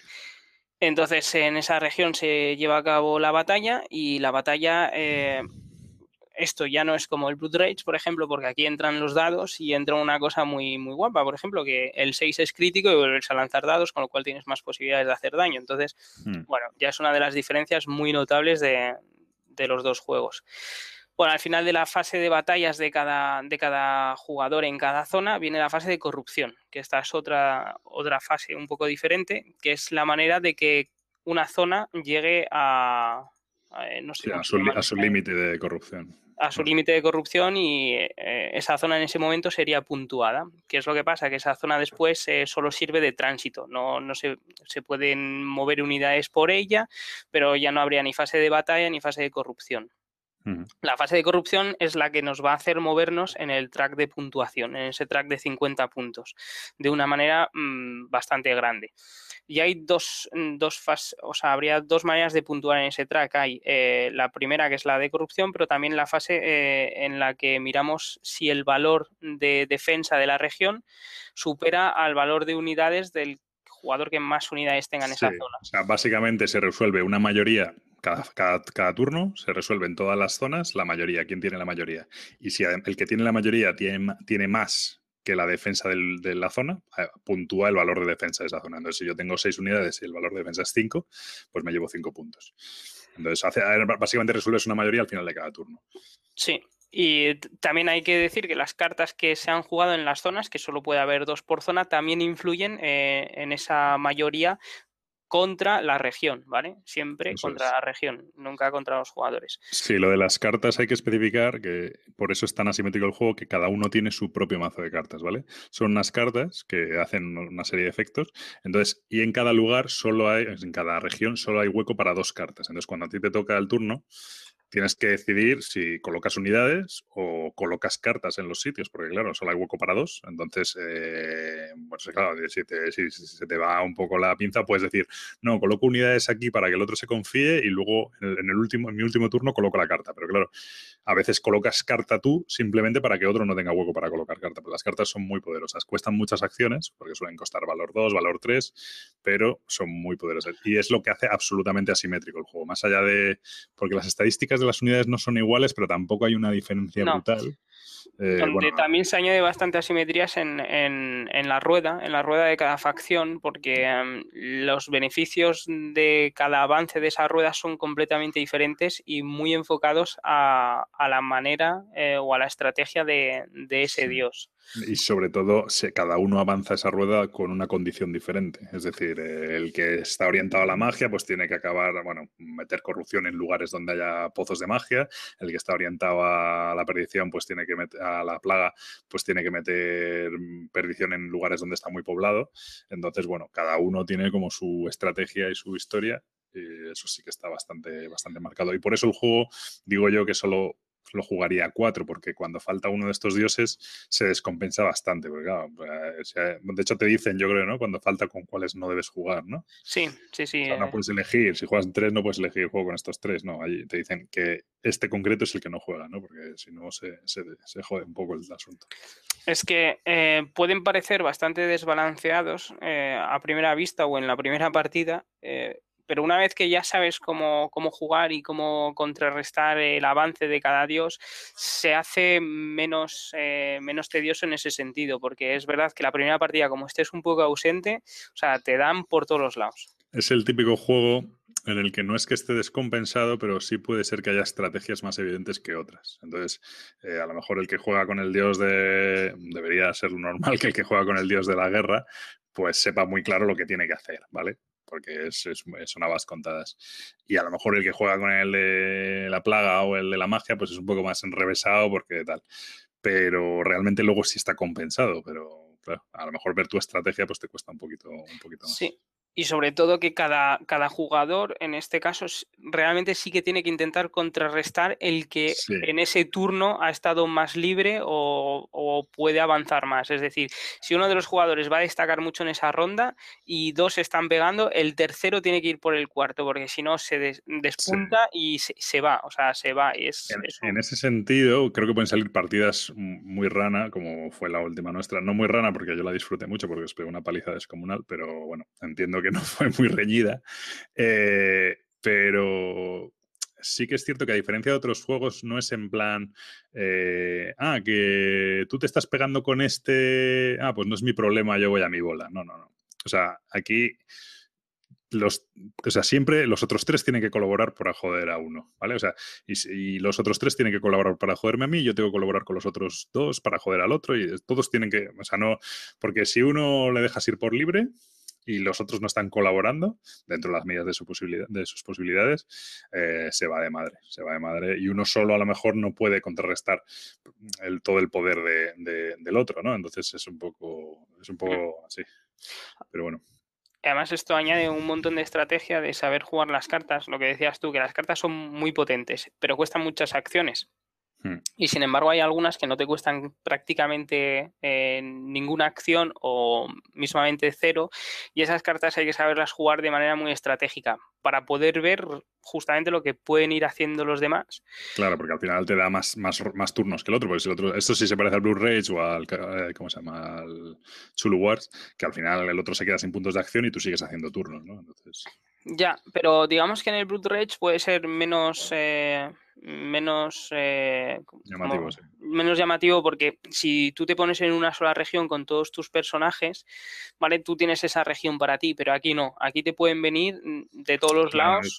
y ahí entramos un poco en la, en la diferencia y en la, en la que, porque a mí este juego me convence más. Yo una cosa que no me gustó del Blue Rage, que entiendo que a mucha gente le pueda gustar más, es que realmente para ser un juego de tortas es, es muchísimo más controlable. En el sentido de lo que tú dices, no, es que yo eh, lleno esta acción de gente, o sea, oye, esta acción, lleno esta región de gente y, y, ya sé, a mí me da igual quedarme sin acciones dentro de lo, de lo, de lo posible, ¿no? Porque yo sé que aquí ya no, nadie puede toserme porque no pueden hacer no puede entrar nadie y tal, y entonces ya está, ya lo tengo solucionado, ¿no? En el caos en el viejo mundo, si te quedas sin acciones y a los otros les quedan bastantes acciones, eh, te pegan una vuelta a la tortilla, pero descomunal. Y como encima es tan asimétrico, tampoco lo ves venir. Supongo más partidas si lo ves venir, pero, pero bueno, que no, no, lo, no sabes las cartas que tiene el otro, no, no. Entonces, en ese sentido, sí que es menos, menos, menos controlable pero a la vez mucho más tenso, ¿no? A mí me gusta más. Muchísimo más. En, ese sentido es mucho más tenso. También en el Blood Rage es verdad que las cartas que vas drafteando te van a marcar un poco la manera que vas a poder ganar. Aquí eh, te la marca el dios que te toca. Entonces. Yo creo que en el Blue Rage, en ese sentido, sí que tienes más opción, porque al final es un draft, con lo cual tú eliges un poco por dónde vas. Claro. Aquí y en este juego, no. Eh, sí que eliges por dónde vas, pero bueno, tú tienes que hacer tu estrategia y tu... Bueno, bueno, yo gané el otro día de la forma que no era habitual, pero porque eso fue la pinta a todos pero no, no, aquí sí que, y eso es un defecto de los juegos que son tan marcadamente asimétricos, que te toca tu personaje y si a ti no te gusta hacer la guerra, pero te toca el de la guerra, pues es que no hay tu tía, macho, es que tienes que hacer la guerra, no, si no, nada. No solo, no solo es que no ganes tú, sino que encima además le estás dando la partida a otro porque no estás haciendo tu trabajo, ¿sabes? Y, y aquí realmente cuando están enfocados a una cosa lo disfrutas cuando están enfocados a eso, es decir, el dios de la guerra, aunque no te guste, te lo pasas bien porque vas matando a todo y, y vas haciendo cosas que, que ves, o sea, eh, claro, y, porque, y porque en eso eres muy superior a los demás. Entonces, haciendo todo el mundo te tiene miedo, ¿sabes? cuando es el de la guerra, todo el mundo te tiene miedo. Cuando eres el de, eh, que eras tú el, de, el del cambio, lo que pasa es que no te sabes, no te sabías leer tus cartas, pero cuando eres el que, el que manipula las cosas, todo el mundo dice, joder, este por dónde me va a salir, ¿no? Porque no, no, sabes los cambios que puede hacer, ¿no? Entonces, en ese sentido, está bastante, a mí, me está, está muy, muy conseguido. No, la verdad es que además presta mucho. O sea, si se puede jugar a cuatro es, una pasada porque te, no, no suele durar mucho la partida y te, te pone una tensión muy, muy grande. O sea, eh, desde el principio hasta el final estás ahí riñéndote por territorios e intentando eh, justamente llevar tu personaje de la manera adecuada y está todo el mundo intentando de dar de hostias para que no lo hagas y es muy difícil porque tú tienes que parar a uno, el otro intenta parar al otro, intentas que todo el mundo pare a todo el mundo, que nadie progrese y te mete en una situación un poco ahí muy reñida. Luego hay una cosa que a mí me gusta mucho, que es eh, la diferencia, eso, eso que yo hay en el, ahora mismo no lo recuerdo bien, pero el Chulu Wars yo creo que es un poco similar, que tienes bueno, tienes tres tipos de personajes, ¿vale? Uno es tu dios, que es como tu mega bestia, ¿vale? Pero luego tienes dos tipos fundamentales, que son tus, no le llamas sectarios, tus acólitos, creo que le llaman. Acólitos, sí. Tus acólitos y luego tus demonios, ¿vale? Los demonios son los de los de pegarse, los que tienen sus habilidades, las, las, miniaturas buenas, ¿no? También son un poco más caras. Pero tus acólitos realmente son, en mi opinión, los más importantes, porque no pegan nada, no hacen nada, pero sí que cuentan para las mayorías y sobre todo son los que son los que meten puntos de perdición, ¿no? Porque son los acólitos los que meten puntos de perdición. Entonces tú puedes tener unos tíos que peguen mogollón, estar tú solo allí, quedarte dando de leches eh, a todo el mundo, que si no metes que si no estás metiendo puntos de perdición, estás haciendo el capullo, porque al final una región pues estalla cuando se llega a 12 puntos de perdición. Y además eso va cambiando, ¿no? ¿O no? No, lo que cambia son los puntos de victoria que, te llevas eh, dependiendo de cuándo eh, esa región ha sido... Eso es. Eso es. Pero bueno, el caso es que tú con tus acólitos estás metiendo puntitos de perdición. De hecho, si sabes moverte, que es una cosa muy chula de este juego, eh, eh, cuando una región se puntúa, es decir, llega a su límite de perdición, eh, pues eso dependiendo del valor de la región, pues hay más o menos, ¿no? De repente tú dices, joder, pues en este turno va a llegar.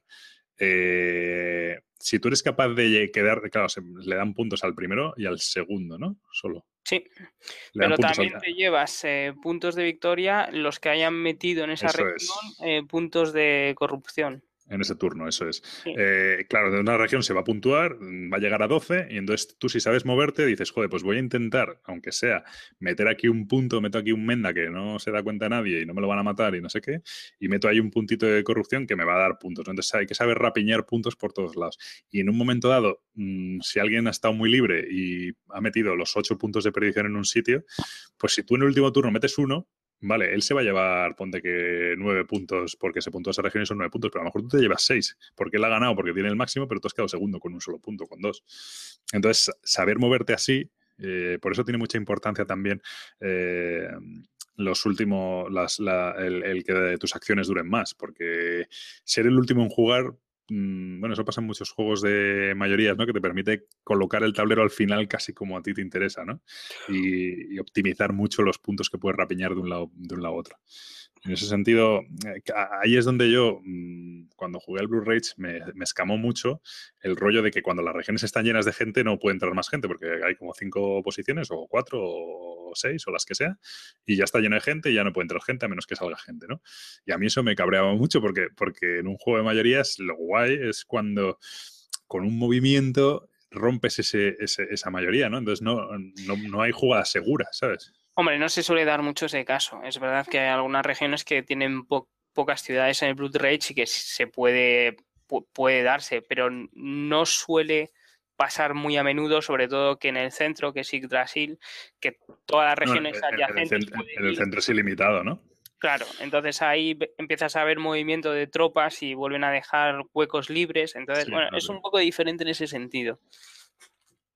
No sé, pero vamos, yo este juego este juego es bastante más, yo creo que es bastante más estratégico, o sea, tienes que ir a muy largo plazo a intentar, pues eso, a intentar eh, parar a tus adversarios y al mismo tiempo progresar en, en, lo que es bueno tu dios. Entonces, si consigues las dos cosas, el resto también frena a los demás jugadores, perfecto, porque se hace una partida muy buena. Eh, puede, salir una partida muy rana, como dices, pero bueno, no, no, suele ser el caso. Y aunque salga rana, la verdad es que lo disfrutas porque... Sí, fue muy divertido, sobre, todo porque los otros se gritan entre ellos, pero, pero haz algo, pero deténle, pero tal. Eso es muy gracioso. Pero bueno. Eh, yo, o sea, si tengo que decirlo, y es que es, inevitable comparando, compararlo con el Blu-ray, en mi opinión el Blu-ray quizás sea mecánicamente más limpio, ¿vale? Es una mecánica más moderna, es una mecánica más, más sí, más limpia. Pero quizá este. yo creo. Sí, es, decir, eso es tu, tu draft y luego tus puntos de acción y solo puedo mover o cambiar o tal. Pero quizá este me parece más interesante. Dentro que luego tienes los combates y los combates son dados y efectivamente si sacas seis vuelves a tirar tal, que eso hay gente que lo puede odiar profundamente.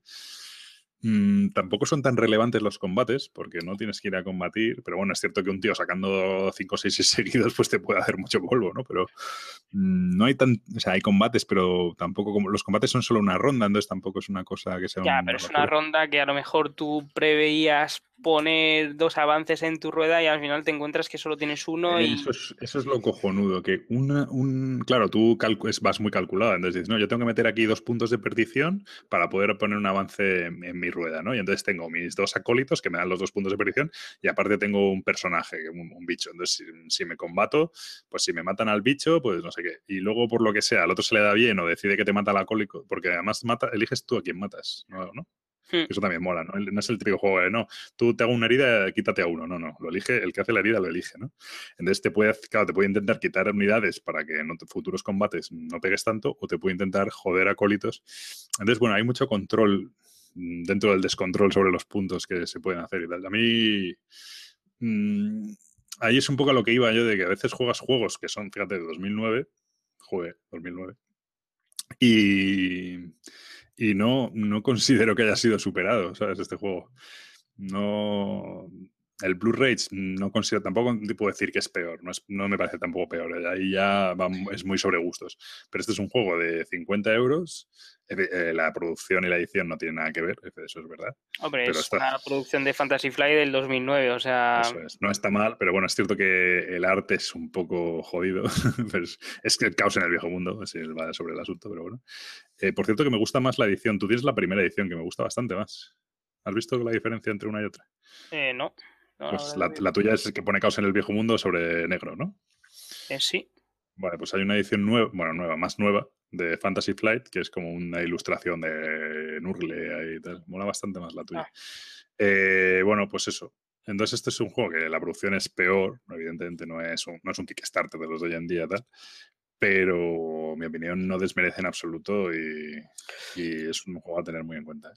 Yo te digo que a mí los dos juegos me gustan mucho y los encuentro bastante diferentes en varios aspectos. O sea, no se parecen sin parecerse. Es esa sensación de que es el mismo juego, sí, pero con unas eh, diferencias muy notables que, que, que, hacen que al fin y al cabo los sabores de manera diferente. Eh, no, se juegan igual, no se juegan igual, entonces eh, eso es la, gran diferencia. Pero vamos, es un juego que si se os pone a tiro y tenéis, sobre todo el problema yo le veo lo del grupo de cuatro y tal, pero si lo, se os pone a tiro y tal, mola, ¿eh? y, bueno, y, también el problema de las erratas, que en el 2009 ya había también, entonces bueno, pues eso... Así luego te vienen con la expansión unas cartas, ¿no? Además sí. tenía ratas gordas, ¿no? Sí, tiene unas erratas bastante grandes. Sí.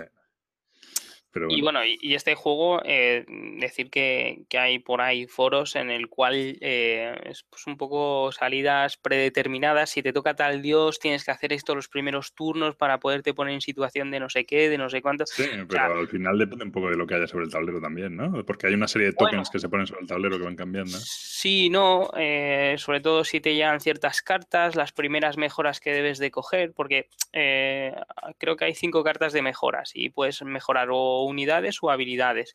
Entonces, eh, dependiendo de cómo se vaya enfocando la partida, sí que hay guías estratégicas bastante amplias de, cómo jugar cada dios y qué hacer. Entonces, es, lo que digo, es bastante estratégico en ese sentido. Muy bien, pues nada, esto ha sido este caos en el viejo mundo, para mí muy recomendable. Y nada, Mm, si lo que digo, si se os pone a tiro, yo creo que merece la pena. Es un juego ya, la putada es que hablamos de un juego un poco descatalogado y. Sí, además está mirando la BGG, está ahí 100 dólares, 120, está un poco así. Pero bueno, tampoco lo considero yo, o sea, yo creo que se, se, verá por los hilos de segunda mano y tal, de vez en cuando. Sí, yo creo que hay que esperar. Razonable. Habrá que esperar un par de, de mm. meses, a lo mejor. Y luego también este juego, ¿tú no crees que Fantasy Flight lo puede reeditar ambientado en Terrinoth y con enanos? Hombre, es cierto que el tema está muy bien hecho, ¿eh? el tema le pega la leche con los efectos de las cartas y tal. Pero yo no, yo creo que esto no lo van a dejar pasar, tío, no sé. Mm, no sé, o sea, han visto que ya tienen el Blood Rage, que lo tiene Fantasy Flight también. No, lo tiene Edge en España. Es Culminior, no, no lo tiene Claro. Lo tiene Edge en España. No, no pues sé, no creo, no creo que Fantasy Flight saque algo parecido. No de momento. Ambientado en Netrunner o algo así. Con corporaciones, ya tienen el otro. Sí que se podría hacer algo parecido en Terrinoth, eh, sin ningún problema, pero. O sea que lo de los dioses del caos le pega mucho a este. Claro. Muy bien. Bueno, pues nada, este ha sido el caos en el viejo mundo. Y ahora vamos con la sección que más le gusta a Gabriel y a sus fans, que es la, el follow y el unfollow. ¿Cómo que a mis fans? Bueno, tienes tus fans y tus haters por ahí, ¿no? Sí, hombre, tengo haters. Haters. Eh, pues nada, venga, empieza tú. Follow y unfollow. Eh, follow, unfollow. Empiezo yo. Eh, pues eh, se me ha olvidado. Joder. Seguro, empiezo yo. Espera, vamos a darle el follow. Y se lo voy a dar a, a, Javi Legacy. ¿Por qué? Eh, Te lo pasaste muy bien cuando fuiste para allá. Sí, sí, sí, la verdad es que me acogieron muy bien en Megatol Rex y me lo pasé genial y el tío es un crack, o sea, se, se lo merece de verdad. O sea, si, si, tenéis ocasión de jugar algún día con él, es, es un espectáculo y me lo pasé muy muy bien y por eso le quería dar el follow porque además se portan de puta madre. No, y además, y además ha habido mucho cachondeo, ¿no? Porque como Sí, la gente se ha metido bastante con él, en plan... Pero bueno, yo creo que es de buen rollo, ¿no? Porque sí, es cierto que es juegazo, juegazo. bueno, estábamos, allí jugando al Bioshock y decía, no, no, esto es un juegazo, es un juegazo, y no estábamos desplegándolo y yo diciéndole, pero a ver, vamos a ver, lo bueno es que ya tengo más o menos un criterio de evaluación. Él dijo que al Bioshock le daba un 9, yo le doy un 7. Entonces, ¿ves? Ya sé que... Tienes el, rango de nota, ¿no? Claro, efectivamente. Yo me acuerdo que hablé con él del, del Adrenaline, ¿no? Llegó, juegazo del Adrenaline y tal. Y dijo, pues yo lo he probado, tío, y me apareció un rollo y no sé qué, tal, no sé cuántos, tal, no sé cuántos. Y luego creo que él, no sé si lo volvió a jugar o tal, y volvió y me dijo, tiene razón, no me gusta, es un, es un truño. dijo, joder, pues vaya. Pero bueno, en fin. No, no, y, eh, se merecería a lo mejor el, un follow por, por el Incorporated y todas. el Incorporated dicen que no está tan mal, ¿no? Yo no he probado. Bueno, dicen, ¿lo has probado? No, ¿verdad? Pues entonces se merece el un follow, pero por, por, el revuelo que hizo, o sea, no. No, no pero a, mí eso me parece bien, o sea, al final. Claro que es broma, joder. No, ya, ya, ya, pero me refiero que revuelo, joder, pues. Eh... Bien por él y bien por el turco y bien, ¿sabes? Al final. El turco espero que le diera un porcentaje de las ventas. ya te digo. Pero bueno.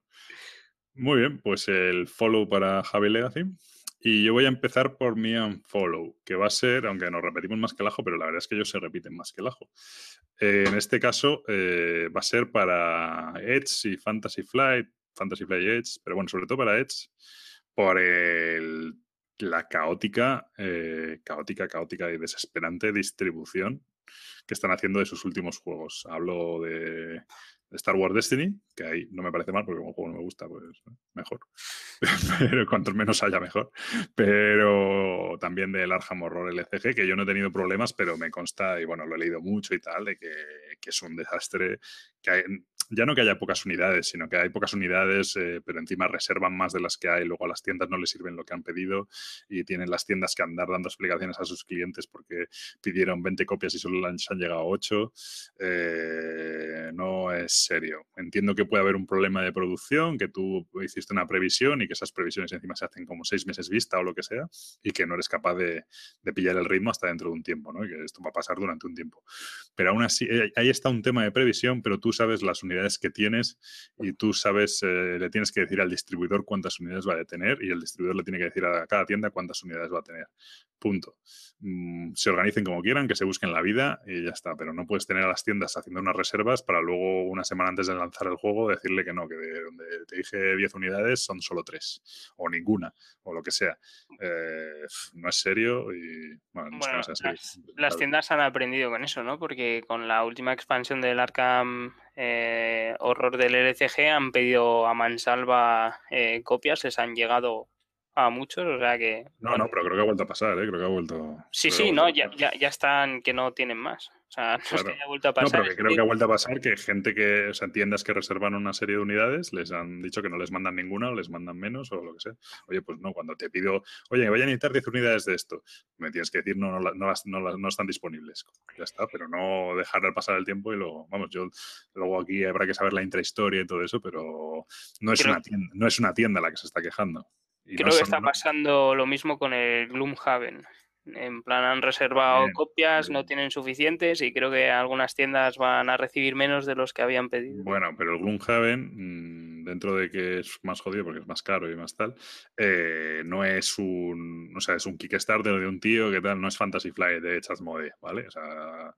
Eh, que se pongan las pilas, macho. No, yo creo que desde que lo ha cogido. Bueno, puedo dar mi siguiente un follow porque va a ir para Asmode, o sea que... al final es que nos repetimos porque es todo lo mismo, se lo damos a Debir o es Asmode. Es, que, es, que, Asmode eh, em, se lo doy porque está comprando todo últimamente y no... Creo que ya se lo hemos dado por el mismo motivo, ya se lo he dado yo por el mismo motivo. Creo que se lo di yo hace poco, en plan, diciendo que no, me parecía buena idea. Es que la última adquisición, que es la de, me parece que es la de Pretzel Games, Pretzel Games y no sé, y no sé qué más, o sea, se están haciendo con el control de casi todo y eso no es bueno, o sea, no, no, no les va a salir bien, sobre todo con los problemas que está habiendo de distribución, pues, pues justamente con, con el Destiny, que no deja de ser, vale, es Fantasy Fly, pero ya estás mode detrás, o sea... No sé. Bueno, ya de, Fantasy Flight ya llevo un año detrás, ¿no? Por eso, entonces, mm. desde que no sé, o sea, no quiero pensar mal tampoco, pero desde que estás mode detrás, mm, la distribución de los juegos, eh, todo lo que es impresión, etcétera, no está saliendo tampoco nada bien. Sí, eso es verdad. Porque, por ejemplo, el, ¿Del X-Wing ha habido problemas de distribución, por ejemplo? No, ¿no? No creo, pero eso es Star Wars, es diferente. Bueno, pero y el Destiny también es Star Wars. El Destiny yo creo que les pilló la expectación bueno, pero, de que no esperaban tanta el X-Wing no se ha vendido a cuchillo y no es súper porque dicen, no es que los dados son muy jodidos de hacer. Ah, y las navecitas de X-Wing no son jodidas de hacer. No, eso es un molde, es diferente, no, no, sé, pero tengo la impresión de que tampoco, o sea, desde que estás mode no, no he visto un cambio a mejor, sino mm. que tengo la impresión de que justamente se están centrando en comprar casi todo y no se están centrando en, al fin y al cabo, en los jugadores. la gente que compra los juegos, vamos. De hecho, decían las, los rumores, esto de las tiendas que decía yo, que una de las cosas que ha pasado es que a ellos les negaban una cosa que antes no ocurría, que es que a las tiendas les negaban, supongo a las online, claro, les negaban la distribución, les decían, oye, no, no tengo expansiones para darte este juego, mientras ellos la seguían teniendo disponible en su tienda online, en la tienda online de Edge, que eso es algo que antes nunca ha pasado, porque Edge siempre había dicho que yo lo he oído de sus, declaraciones de ellos, ¿no? De, oye, yo tengo una tienda online porque tengo que dar ese servicio, pero yo no estoy haciendo competencia a las tiendas. Yo, mi, mi negocio no es vender juegos, mi negocio es editarlos. Y para vender los juegos están las, las, tiendas, ¿no? Y entonces hasta ahora se supone que eran las tiendas tal, y entonces de repente desde que ha llegado Asmodee al asunto, que todo el mundo decía, no, no, bueno, no todo el mundo, mucha gente, que alarmistas, que no sé qué, no pasa nada. Bueno, pues no pasa nada. Desde que ha llegado Asmodee al asunto, de repente se encuentran las tiendas con que ya no es que les lo tengan que vender a PvP, sino que directamente no tienen distribución, mientras en la tienda online de Edge sí, sí están las unidades de los juegos. Pues bueno, pues estupendo. Pues todo es pues maravilloso. eso es un poco raro, ¿no? O sea, es un poco cabronismo bueno, yo no sé, no, tampoco ahí ya no me puedo entrar mucho hasta qué punto es verdad. O sea, sé, sí que, sé, que es verdad, pero bueno, no sé si es una cosa puntual de dos días, qué tal. O... Bueno, también supongo que Edge se reservará copias para ellos y la distribución será un poco diferente, porque ellos al tener tienda online también tendrán su, su propio stock de la tienda online, no solo el que tiran, o sea, de las tiradas. Claro, claro, claro. Pero bueno, no sé, no es buena. Vamos, a lo mejor es casualidad, pero ya no es solo el Destiny, es el Destiny y el Star Wars también. Hmm. O sea, el Destiny, perdón, el, el Arkham. El Arkham. Sí. Pero bueno, pues nada, pues sí. Ese es tu unfollow Asmode. Sí. Muy bien, pues mi follow va a ser para. Eh, yo no sé si esto lo conoces tú, para Led Miskin, que si le conocerás. Sí. Para Led Miskin, que y sobre todo, para él, bueno, es un poco, es un poco pedante el hombre, ya, ya lo sabe él, pero bueno. Pero sobre todo para su, su blog, que yo últimamente hacía tiempo que no encontraba un recurso tan útil en Internet como lo que ha empezado a hacer él desde hace un par de meses, que es en su blog, que es letmiskin, que no sé, no, sabría deletrearlo, .wordpress.com, lo buscáis. Si no, se llama Instituto de Estudios Solarísticos, buscarlo en Google. No es mi culpa, si no lo encontráis es culpa suya. Eh, que ha empezado a hacer eh, una especie de, le llama el dominical o algo así. Espérate un segundo que lo busco. Eh, que básicamente es una cosa que hace los domingos, que es una, el dominical, sí, y le, lo llama pues lo mejor de la semana del 12 al 10, pues en este caso el último que hay es del 12 al 18 de febrero, ¿no? Y no es más que una recopilación de todo lo que él ha ido leyendo o escuchando o viendo en podcasts, YouTubes y blogs de juegos de mesa de la última semana. Mm, entonces, bueno, pues prácticamente no hay opinión, excepto una, siempre tiene un poco, cuenta un poco, no, bueno, si hay algo de opinión, te, menciona el artículo y te dice un poco lo que opina el artículo.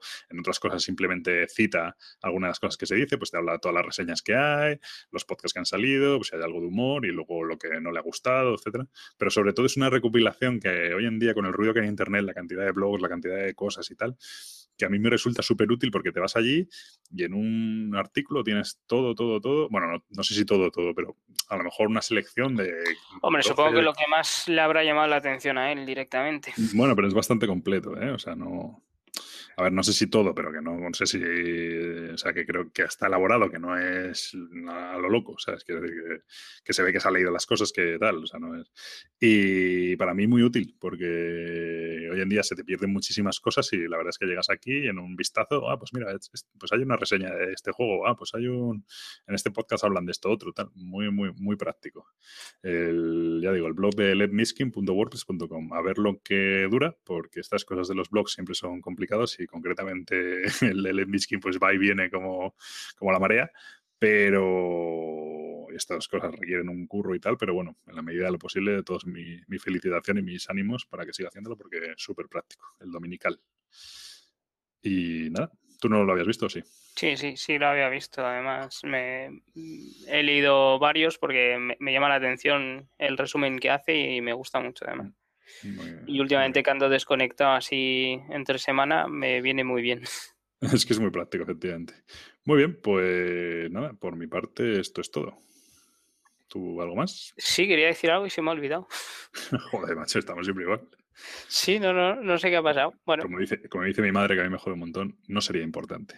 Sí, era importante. sí. era importante, porque si lo quería decir es que era importante, pero no, se me ha olvidado. No, no recuerdo. Eh, el tiempo es oro en esto del podcasting. Ya. Más que nada que me tengo que ir a la cama. No, no, no, si no hay ningún problema. Muy bien, pues nada, eh, os quedáis con este pedazo de cliffhanger, cliffhanger que ha hecho Mipelchef y nada, si no ya lo tuiteará o para el próximo programa que esperemos que no tardemos un mes en revelar semejante misterio.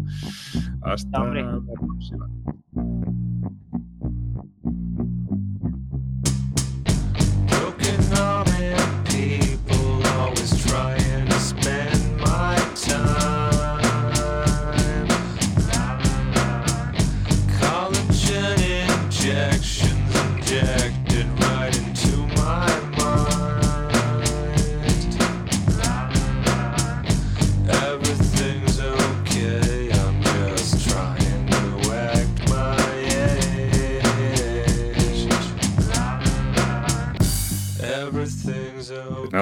Decíamos, esto ha sido todo por hoy. Como siempre, muchas gracias por escucharnos.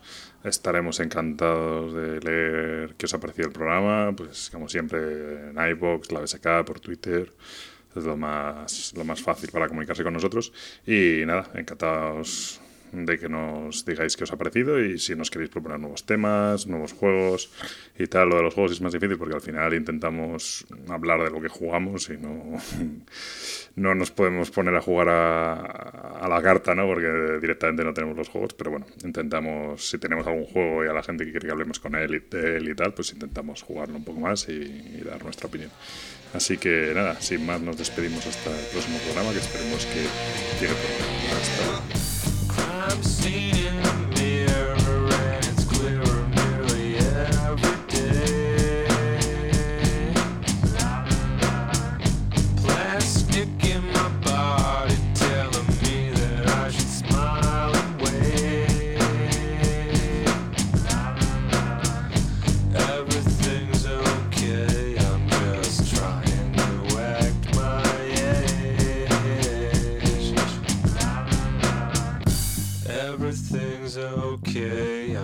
Just trying to